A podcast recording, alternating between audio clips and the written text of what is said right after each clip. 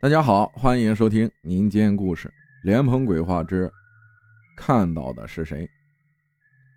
之前给您发过故事，估计太忙了也没看到，所以想再发一遍，看看有没有机会跟大家一起分享我们家人遇到的一些事儿。我们家人信佛，相信善恶有报，因为这个宇宙太大了，仅仅凭借唯物主义的观点去解释一些事儿是很牵强的。我们家现在在成都，我爸妈是五零后，我是八零后。故事发生在我爸的老家安岳县，当时他十五岁。那天他的爷爷，就是我的太爷爷，要到成都去，因为交通不方便，要走很远的山路到县城，才能赶上唯一一班去成都的车，所以老人家天不亮就出门了。当天下午大概三点左右。我爸在屋外晒谷场那头，远远就看见我太爷爷低着头，顺着田坎急匆匆地往家走。跟着就进了屋，因为太爷爷每次回家都会带回一些糖果、饼干一类的小零食，所以我爸很高兴的就往屋里跑去，心里还疑惑：太爷爷不是去了成都了吗？怎么这么早就回来了？心里边想着，边穿过晒谷场回到家，看到他小婶坐在门口纳鞋底儿。我爸顺嘴就问：“幺妈，爷爷咋那么早回来了？他人呢？”我爸的小婶一脸疑惑的回答说：“你爷爷去成都了，没回来呀？”我爸不信，指着我太爷爷回家的方向说：“可我刚看到爷爷从那儿走回来，进了屋了。”他小婶也肯定的说：“太爷爷去了成都，不可能这个时候回来。就算回来了，他一直坐在门口，也没有看到有人进去过。”说罢，两人一起进屋找了一圈，确实没看到人。当天这事儿也没放在心上，只当小孩子眼花。我爸心里还是很疑惑，明明看到自己爷爷顺着田坎走回来了，身形外貌、穿的衣服都一样，看得真真的。不可能眼花，也不可能认错，还看到人走进了自家屋子，咋就没人了呢？结果第二天就出事了，村上来人通知让家属去领尸，说是昨天下午两点多出的车祸，当时人就没了。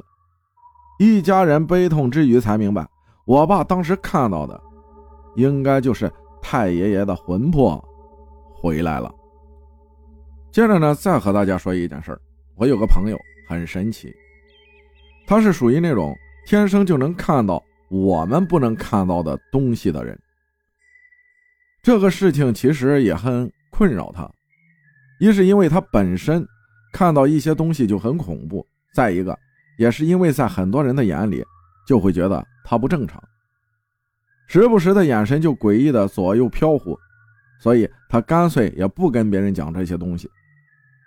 他第一次有印象的时候，是在他四岁那年，他外婆去世，他的几个姨妈和他的妈妈就围在床边，给他的外婆擦身体、换衣服。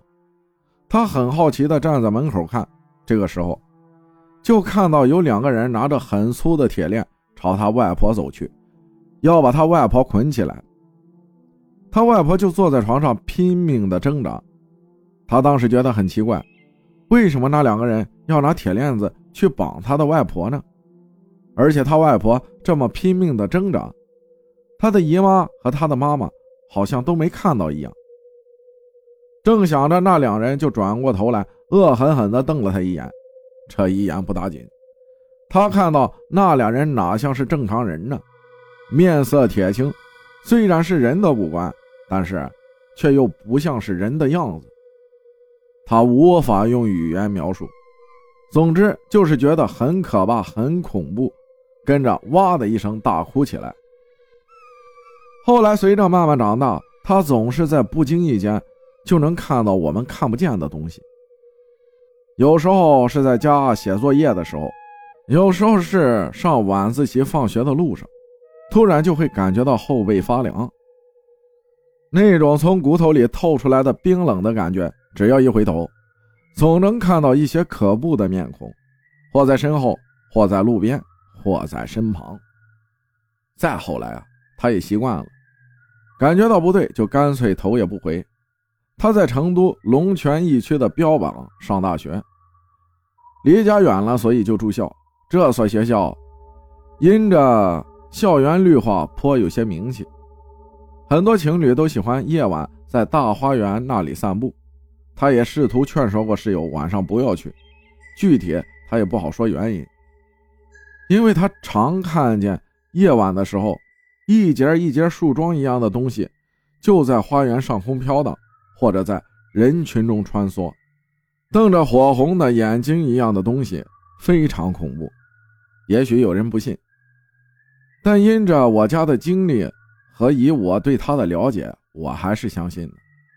还有就是鬼压床，我没有经历过，但是也听很多朋友说起过，他也经历过。但是他睁开眼就会看到一些似人似鬼的东西站在旁边，他动不了。于是他就在心里破口大骂，骂着骂着，那些东西就自己走了。上大学的时候，有一次半夜鬼压床醒来，就看到一截树桩瞪着火红的眼睛漂浮在他的上方，无法呼吸的压抑感让他在心里不停的破口大骂。骂着骂着，那截树桩就飘走了，在对面床的那个女孩身上停了下来，他眼睁睁的看着。那截树桩停留在室友那儿，却不知道该怎么办。看着树桩，好一会儿过后才飘出门去。再后来，他看到的这些就越来越少了，直到再也看不到了。也不知道算是幸运还是不幸运。